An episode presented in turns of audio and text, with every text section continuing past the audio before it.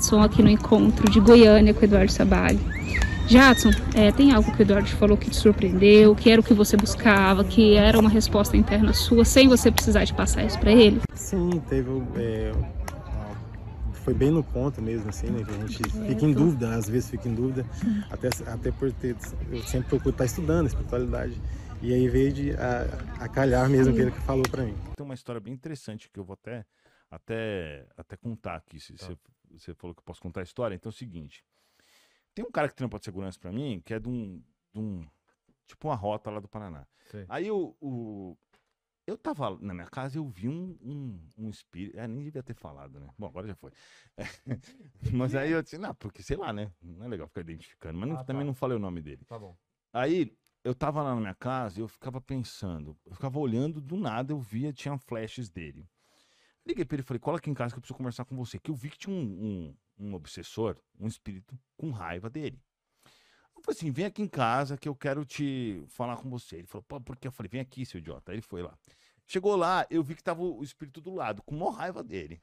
Aí eu fui lá, chamei o espírito, falei, mano, não dá pra você ficar aí, você tem que sair. Eu tenho dos espíritos assim, né? Aí ele aceitou e foi embora.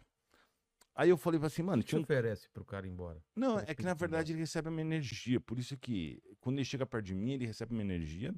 E aí ele fica mais é, sucessível a ser ajudado. Se ele não quer ser ajudado e a decisão dos espíritos superiores é que ele saia fora, ele só.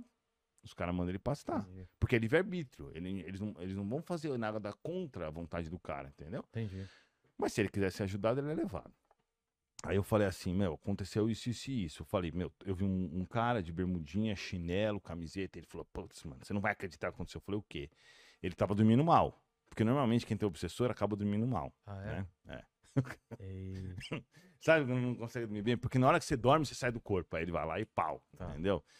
Aí tudo bem. Aí ele, ele começou a me contar que ele chegou numa situação que os caras, os bandidos estavam morrendo, né? E aí, a hora que ele chegou, o cara tava morrendo. Aí o cara tava, Deus me perdoa, me perdoa. o bandido tinha feito um monte de coisa absurda, né? Na hora ele quis dar, dar, um bônus, né? Tipo, me perdoa, Deus, que vai pro céu, né? O cara tava todo balhado morrendo.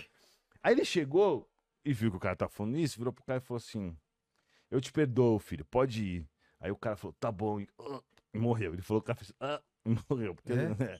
Aí ele disse que quando o cara, o cara morreu, beleza. Só que o que aconteceu? Quando o cara morreu, o cara percebeu que, na verdade, ele morreu, já saiu no mundo espiritual, porque isso varia, né? Cada pessoa morre de um jeito. Ele, ele se viu e percebeu que aquele cara tinha zoado ele. Entendi. Ele ficou com raiva. Ah. E aí ficou vivendo essa semana com o cara, entendeu? E eu vi esse cara, porque quando eu dei essa descrição, era exatamente a descrição que ele me deu do cara que morreu, entendeu? O cara tava puto com ele. Tava puto e colou nele. E acontece muito isso. Outra coisa que acontece muito Mas é. Você convenceu ele a ir embora só pela energia? Não, eu falei pra ele, ó, não tem como ser. Porque a culpa não era dele, na verdade. Tipo assim, a culpa da morte do cara não era bem dele. Então ele não tinha como penalidade ter que ficar com, com um cara desse enchendo o saco dele. Embora, assim, os caras só pensam nisso, né? Em matar bandido. Mas, tipo assim, é. não era uma penalidade dele.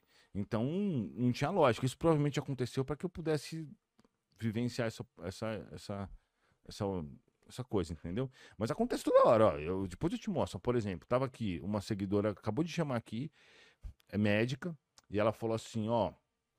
É, eu vou mostrar só pra você enquanto a gente conversa. Tá. Eu falei assim, ó, tirei os obsessores de você.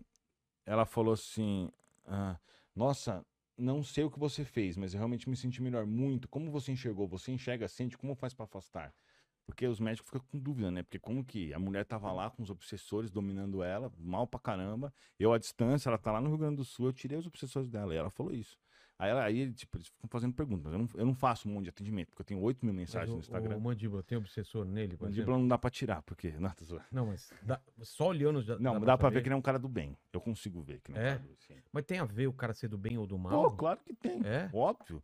Mas dentro da doutrina espírita, como que entende o mundo material versus o mundo, mundo espiritual? Tem uma membrana que separa, tipo uma, né, uma coisa que separa as duas. Ótima e pergunta. como você acessa isso? Acontece o seguinte, o que, que a gente entende? Né? O que eu, eu vivo muito mais no mundo espiritual do que no mundo físico, porque eu converso o tempo inteiro, por exemplo, com meu mentor. Meu mentor, que é o apóstolo Pedro, tá. que trabalha, que Jesus mesmo, né? Ele me auxilia o dia inteiro, com várias outras coisas. Na verdade, eu, eu vivo cercado de espíritos. Todos nós temos um mundo espírito, né? Mas no meu caso, como eu tenho essa missão dentro do espiritismo, eu tenho esse suporte maior, né? E eu vou te fazer uma, um, um raciocínio. Vamos pensar Tá. o seguinte: o mundo espiritual ele é muito mais desenvolvido do que o mundo material. O mundo material ele é apenas uma uma prova. Ele é como se fosse assim: você estuda e você vem para cá fazer a prova. Por isso que ele tem tantas dificuldades, tantos problemas, tantas ah, questões que o cara pode se, se ferrar ou não, né? Mas o mundo espiritual é o mundo verdadeiro. Tanto que, num livro de Chico Xavier, que eu acho que esse é de 1942, Nosso Lar, ele falava lá sobre eh, televisão de LED, ele falava sobre telefone, sobre coisas que não tinha como um cara que morava no interior lá de Minas Gerais imaginar uma coisa que nem existia ainda. Porque estavam nos Estados Unidos começando a desenvolver uma TV de tubo que era o tamanho dessa mesa. Para poder ter uma imagem meia boca. E o cara já estava falando de TV de LED e de, de comunicadores que como se fosse um celular. Então, assim, o mundo espiritual, ele é o mundo real. O mundo físico, ele é uma cópia mal feita, vamos dizer assim, não é que mal feita, mas É um reflexo. um reflexo para que você venha para cá viver as suas experiências. Então, você é um espírito.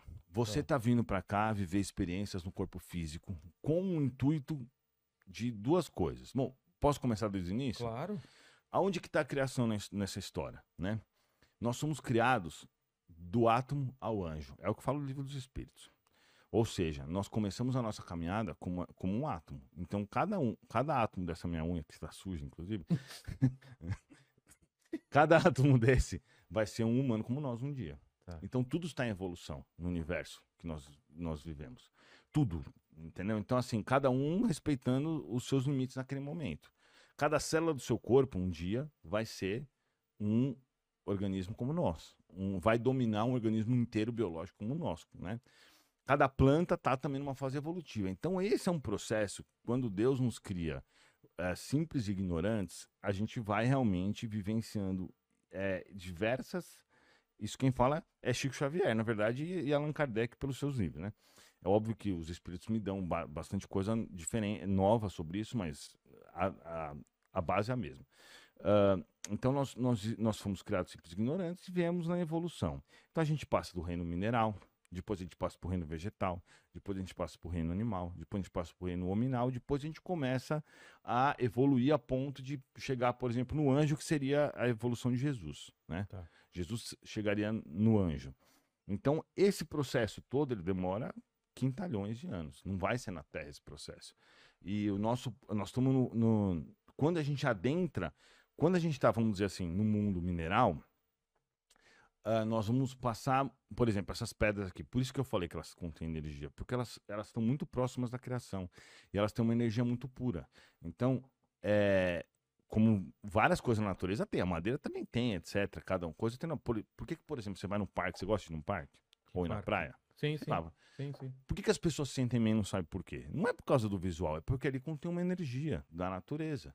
Então, quando você chega lá, você se sente bem. Automaticamente, você está trocando energia com a natureza que está ali. Então, todo mundo gosta de ir num parque, ninguém consegue entender exatamente porque, putz, tem gente que vai pra praia e se sente maravilhosamente É, bem. montanha. Meu, montanha, você renova, né? É. Um rio, então, que, que- cada energia ela é de um jeito diferente. Mas por quê? Esse, essas energias elas estão muito mais puras do que as energias dos humanos que bagunçam tudo com as suas mentes poluídas, né? Entendi. Então, seria o seguinte: esse- eh, quando você está no reino mineral, quanto tempo isso aqui vai demorar para deixar de ser um átomo de, dessa pedra? Tipo, sei lá, quando a Terra explodir, daqui a 8 bilhões de anos, quando o Sol virar uma gigante vermelha engolir a Terra, que provavelmente vai acontecer. Então, assim, isso aqui isso é um processo de bilhões de anos. Aí depois você vai. Então, assim, até você chegar no humano, a escala evolutiva, ela é de aprendizado. Você não tem livre-arbítrio, só que você vai aprendendo. Então você vai virar um vegetal, vai aprender a fazer fotossíntese, vai aprender a, a- a se administrar, né? A energia da sua célula e coisa e tal. Depois você vai passar por reino animal, você começa com um inseto. E depois você vai, aí vira um funkeiro. Não, funkeiro eu tô brincando. Mas a gente já passou por tudo isso, então? Já passou, claro. Eu já fui pedra, já, Já fui foi planta, todo, já é fui lógico. animal. É isso que tem lógica. O que tem lógica? O cara ser criado do barro? Ou então que tem lógica, a gente ser criado do, do- Mas por que, que eu não lembro de, dessas coisas? porque o propósito não é você lembrar, mas É? os espíritos que já atingiram um certo grau lembram de tudo, Lembram? conseguem, conseguem Mas acessar você qualquer coisa. consegue acessar? Eu não, eu consigo acessar minhas encarnações. Então, umas 40. Como 40? humano, é. E como você consegue acessar isso? Eu consigo de- lembrar, tá na minha cabeça. Não é através de hipnose, alguma Não, coisa? não. Tá tipo, é muito fresco. Inclusive já até misturou já. Agora eu já nem sei mais. É? entendeu? É. Mas você já foi mulher, já foi homem, já foi... Fui mulher uma vez só. Que eu com certeza fiz coisas erradas, né? Com as mulheres, depois eu reencarnei uma mulher pra me ferrar.